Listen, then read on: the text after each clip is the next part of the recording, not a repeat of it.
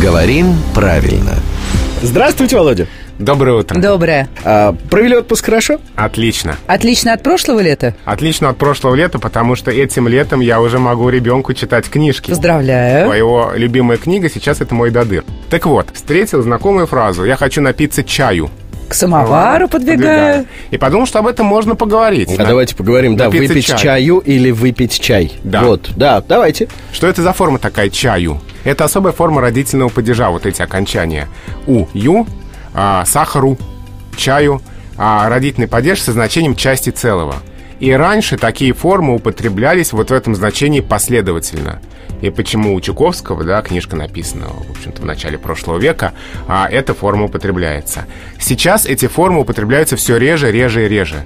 И приобретает эти слова обычное окончание родительного падежа. А я, то есть чая, э, сахара и так далее. Поэтому сейчас вариант выпить чая уже э, встречается намного чаще, чем раньше. Да, но при всем при этом наш звукорежиссер Санчес любит, знаете, так к месту вставить. Лучше выпить кофею, чем не выпить ничего.